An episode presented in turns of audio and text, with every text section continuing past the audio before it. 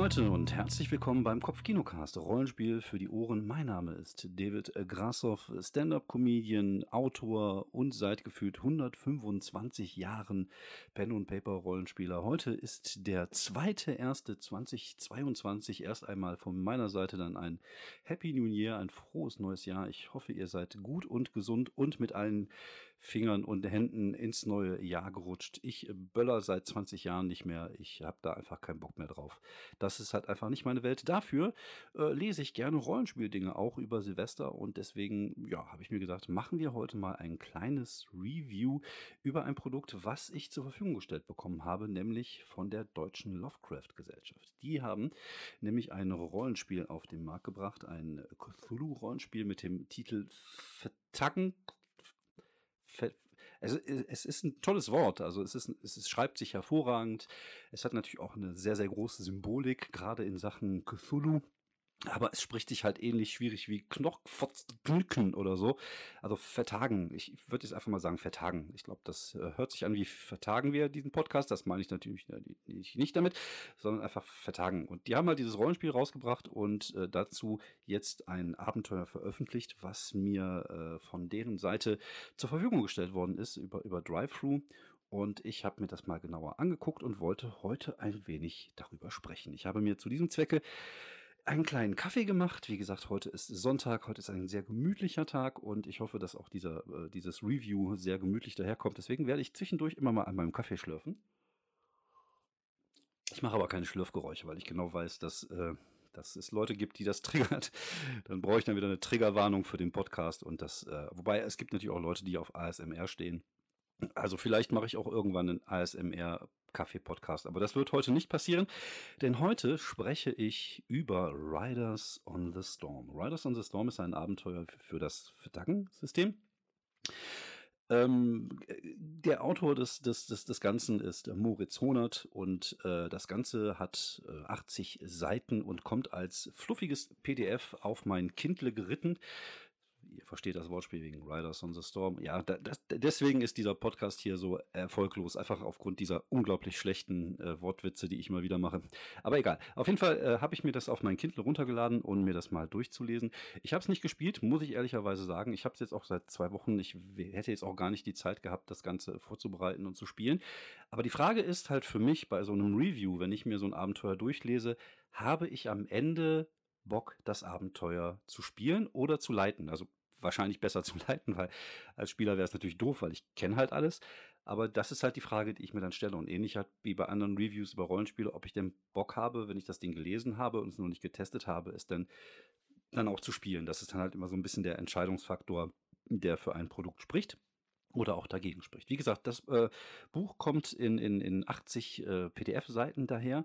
Ähm, davon sind ungefähr, ich glaube, 50 bis 55 das reine Abenteuer und danach kommen jede Menge Handouts. Und die sind wirklich nötig. Ähm, ich fange mal von vorne an. Also es gibt natürlich wieder eine kleine Einleitung. Es geht um, um Horror, es geht auch um die X-Card, also gewisse Themen, die man vielleicht nicht äh, angesprochen haben möchte.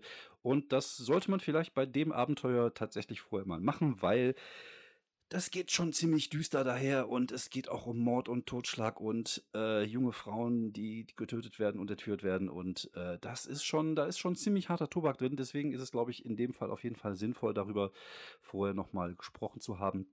Und danach kommt eine kurze Einleitung, die das Abenteuer erklärt, beziehungsweise die die Hintergründe erklärt. Das finde ich immer sehr, sehr wichtig, einfach damit man das versteht, was danach passiert. Und ähm, auch hier muss ich sagen, es ist halt einfach ein Stück weit auch nötig, weil das Ganze schon sehr komplex ist. Vielleicht bin ich auch einfach nur ein simpel gestrickter Mensch. Aber ich würde sagen, vom Komplexität, Komplexitätslevel hat das Abenteuer in seinen 50 Seiten schon einiges zu bieten und deswegen ist es ganz gut, wenn man am Anfang schon mal so einen Überblick hat über das, was da genau passiert. Ich werde jetzt nicht das ganze Abenteuer spoilern, falls vielleicht irgendjemand äh, zuhört, der das gerne auch mal als Spieler spielen möchte. Ich möchte einfach nur so ein paar Stichworte sagen, worum es geht. Es spielt äh, 1974 in Kalifornien. Und es geht um äh, entführte junge Frauen, um ermordete junge Tramperinnen. Und äh, es geht um eine, eine Band, die anfangs auch genannt wird, nämlich äh, The Eagles mit ihrem äh, Lied Hotel California. Weiter im Buch wird darüber nicht so geredet, einfach wenn man wohl scheinbar Angst hat, die Rechte zu, zu verletzen. Aber das ist halt sozusagen der Kern dieser Geschichte. Anders als jetzt der Titel Riders on the Storm erwarten lässt, geht es nicht um, um The Doors, sondern tatsächlich um, den, um die Eagles und das äh, Lied Hotel California dem man ja auch nachsagt, dass da vielleicht auch irgendetwas ähm, Satanistisches drinstecken könnte. Ähm, man kann sich die, die, die, die äh, Lyrics ja gerne mal im Internet angucken, das Lied auch nochmal anhören. Ich mag das Lied sehr gerne, nicht nur, weil ich ein großer Big Lebowski-Fan bin, sondern ich mag das Lied, ich finde es tatsächlich echt cool. Und ähm, mir war es zum Beispiel neu, dass da irgendetwas drinstecken soll, was äh, ja so äh, nicht äh, von dieser Welt ist. Weiterhin geht es ein bisschen wie bei, ähm, beim, bei der ähm, Green Delta-Kampagne Impossible Landscape um den gelben König. Aber auch hier möchte ich nicht zu viel erwähnen. Wenn ihr das äh, mal spielen möchtet, informiert euch darüber nicht. Wobei ich würde einfach mal sagen, dass viele der Leute, die Cthulhu spielen, zumindest mit dem Begriff oder mit der Begrifflichkeit oder mit den Geschichten oder von den Geschichten schon mal irgendwas gehört haben. Also es geht halt um, äh, um entführte junge Frauen und, und ähm, ermordete junge Frauen.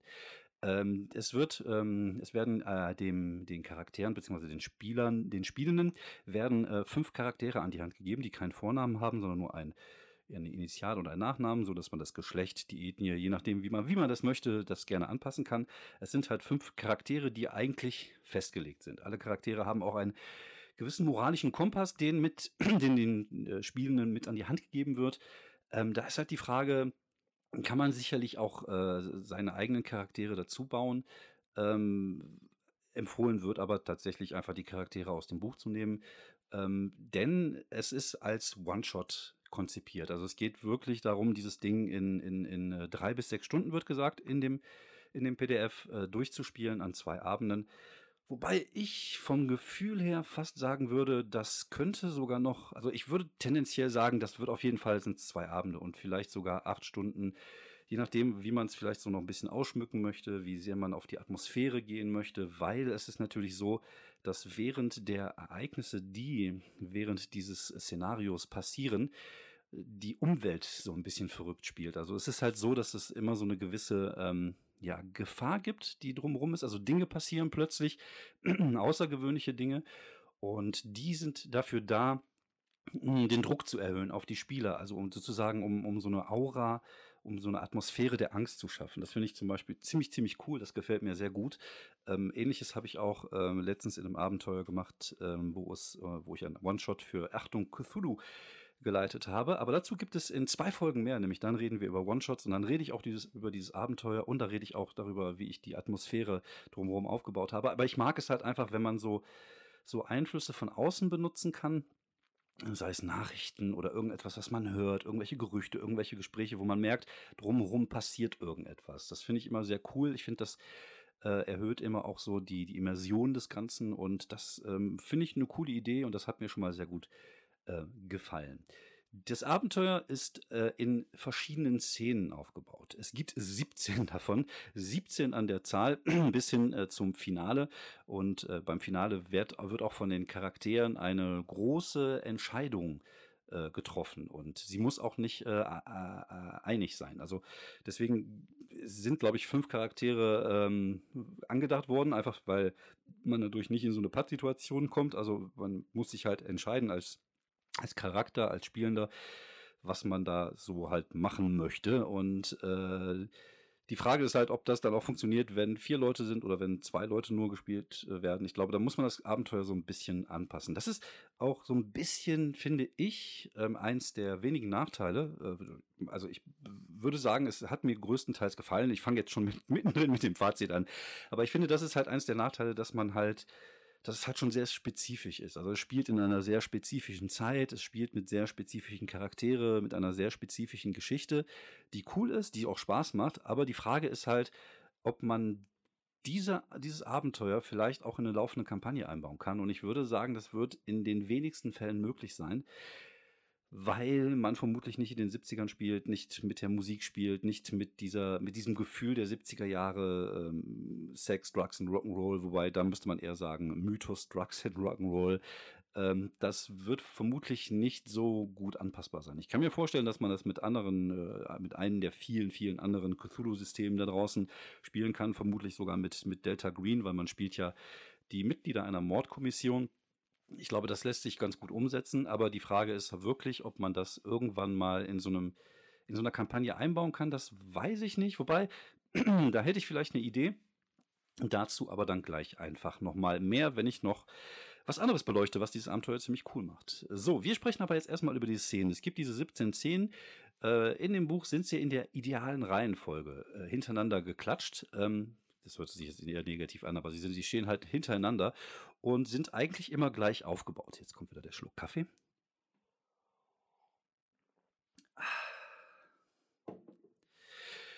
Und die sind immer gleich aufgebaut. Es gibt immer so einen kleinen Vorlesetext. Wenn man das mag, kann man das gerne mal so in den Raum werfen. Dann gibt es äh, die, die Hints, also die, die, ähm, die, die, äh, jetzt komme ich gerade nicht auf das deutsche Wort. Die Hinweise, ach Junge, die Hinweise, die man finden kann äh, in der Szene. Und dann kommen noch die sogenannten Regiean Regieanweisungen. Das ist halt das, was dem Spielleiter sozusagen an die Hand gegeben wird, um so ein bisschen ja, die Atmosphäre der Szene und den Grund der Szene. Also die, es ist ja so, ähnlich wie bei einem Film oder bei einer guten Serie, sollte ja jede Szene in einem Rollenspiel, gerade wenn man einen One-Shot spielt, was so ein bisschen stringent äh, und ein bisschen mit ein bisschen Tempo auch durchgezogen werden sollte, um, um da so eine gewisse Dynamik reinzukriegen, sollte es jetzt keine Geschwafelszenen geben. Also jetzt nicht irgendwie diese 16 Stunden mit dem Typen an der Tavernentrese über seine Mutter geredet haben, sondern es muss schon so eine gewisse äh, ja, so eine gewisse Knackigkeit drin sein und äh, so eine gewisse Atmosphäre in jeder Szene. Und das vermitteln halt diese Regieanweisungen. Wofür ist die Szene da? Also es ist immer wichtig, dass die Szene auch wirklich halt irgendwie ein, ein, ein, ein nicht ein Grund, sondern ein, äh, ach, was ist denn heute los? Ich muss noch mal einen Schluck Kaffee trinken einen Nutzen, siehst du, Kaffee hilft immer, einen, einen Nutzen hat. Und das ist ja, wie gesagt, ich, schließe sich der Kreis wieder zu guten Filmen, guten, guten Serien. Irgendwie eine, eine Serie hat eine, eine, gute Szene, also eine Szene hat immer auch irgendwie einen Nutzen. Das gleiche ist halt auch in, in den Szenen dieses, dieses Abenteuers. Und die sind halt alle gleich aufgebaut. Man kann sie in der Reihenfolge spielen. Das ist ja so ein bisschen Schnitzelartartig. Man findet immer mehr Hinweise, die auf gewisse äh, Ereignisse hinführen.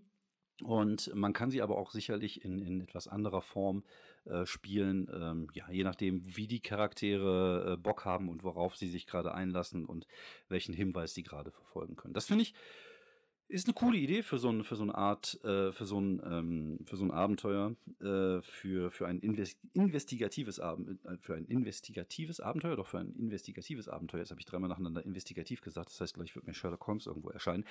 Na, auf jeden Fall für so eine Art Abenteuer finde ich diese Herangehensweise eigentlich ziemlich cool. Und äh, man muss immer so ein bisschen aufpassen. Ich, ich glaube, ähm, gerade bei, bei Cthulhu, ich weiß jetzt nicht, wie, wie das bei Vertagen ist, aber äh, es gibt ja diesen, diesen Spruch irgendwie verbogenes Erkennen, also dass man irgendwie, äh, ja, wenn man Pech hat, äh, sieht halt keiner den Hinweis oder so. Und das ist ja bei anderen Spielen ein bisschen anders geregelt, dass man schon so guckt, dass die Charaktere halt auch irgendwie die Hinweise bekommen, damit es halt irgendwie weitergeht. Weil es gibt halt, glaube ich, nichts Frustrierendes als ein Abenteuer, das stockt, weil man halt gerade nicht die richtigen Hinweise hat. Und das finde ich halt immer sehr, sehr ärgerlich. Ja, und wenn man, wenn man diese Szenen nacheinander durchgeballert hat, dann sollte man irgendwann zum großen Finale kommen. Dann kommt es dann auch irgendwann zu der großen Entscheidung, äh, ja, wie verhalten sich die Charaktere und was machen sie? Und das ist schon ziemlich cool, weil, wie gesagt, durch diese, ähm, diese Ereignisse, die um einen herum passieren, die sollten natürlich auch an Intensität zunehmen in der Zeit, damit man so ein bisschen das Gefühl hat, man steuert halt auf einem Klimax zu. Ähm, es ist nicht ganz einfach, muss ich einfach so sagen. Also es sind viele verschiedene Szenen, es sind viele Dinge, die man als Spielleiter im Auge behalten muss. Man muss halt auch wirklich äh, sich, sich vorher schon äh, ja, wirklich tiefe Gedanken darüber machen, was da alles passiert ist. Es gibt zwar diese Einleitung am Anfang, da wird auch gesagt, am Ende findet ihr noch eine, eine Dramatis Personi, also so eine Art äh, ja, Auflistung der ganzen Charaktere und wie sie miteinander verbunden sind. Und das sind viele und das sieht aus wie so ein, so ein richtig äh, großer, großes Chartding. Also das erklärt schon so ein bisschen, wie, wie, wie komplex das Ganze auch so ein bisschen aufgebaut ist. Und es gibt halt auch so eine Zeitleiste am Ende. Die hätte ich mir vielleicht sogar am Anfang direkt nach der Einleitung gewünscht, einfach damit man schon von vornherein so ein bisschen Gefühl dafür bekommt, äh, wie das Ganze aufgebaut ist. sonst dieser Aufbau nach Szenen und auch dieses mit diesem Aufbau so nach Vorlesetext, wenn man es äh, gerne machen möchte, nach äh, was, was, was können die Charaktere da, da bewirken in der Szene und dann noch die Regieanweisung, wie das Ganze zu leiten ist. Finde ich gut. Ähm, ich glaube, das macht auf jeden Fall einen sehr guten Job und äh, das hilft, glaube ich, auch so ein bisschen den Überblick zu behalten über das Ganze. Und dann kommen wir nämlich äh, zu, den, zu den restlichen 20 Seiten, die das Buch dann noch hat, oder fast 30 Seiten. Und äh, neben ein paar Auflistungen, was ich auch immer sehr, sehr cool finde, einfach ein paar Namen, ein paar Hotelnamen, ein paar Straßennamen, eine Karte von LA, gibt es jede Menge Handouts. Und es gibt verdammt viele Handouts. Und seien wir ehrlich, Spielende mögen Handouts einfach. Das ist, ich kenne das ja selber, wenn ich spiele. Ich weiß auch, wie, wie, wie, wie die sich freuen, wenn man als Spielleiter denen da irgendwas auf den, auf den Tisch, äh, auf den Tisch, auf den Tisch äh, setzt. Das finden die Leute immer cool und das macht denen auch Spaß, damit zu arbeiten. Und davon gibt es verdammt viele bei, bei äh, Riders on the Storm und sie sind qualitativ wirklich hochwertig. Kann man nicht anders sagen. Auch die, die, die Zeichnungen sehen, sehen gut aus. Ich werde jetzt nicht alle Artists, die, die darin vorkommen, irgendwie auf, äh, aufzählen, aber da wurde auf jeden Fall ziemlich gute Arbeit geleistet.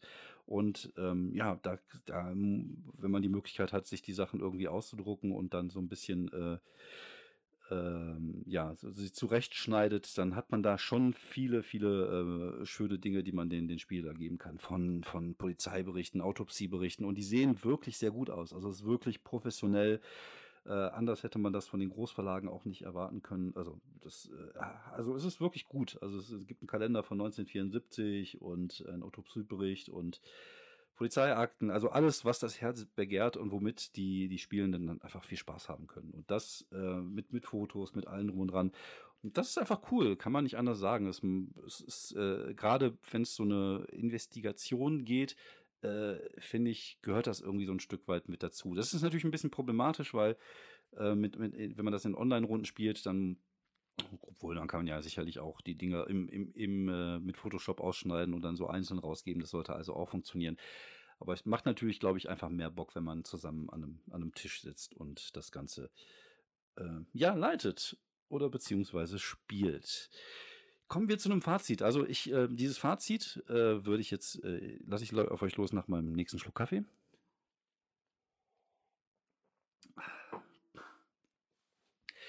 Ja, ähm, dann, jetzt kommen wir zu dem Punkt, wo ich mir die Frage stelle, hätte ich den Bock, das zu leiten oder zu spielen? Und ich muss sagen, in beiden Fällen einfach ja.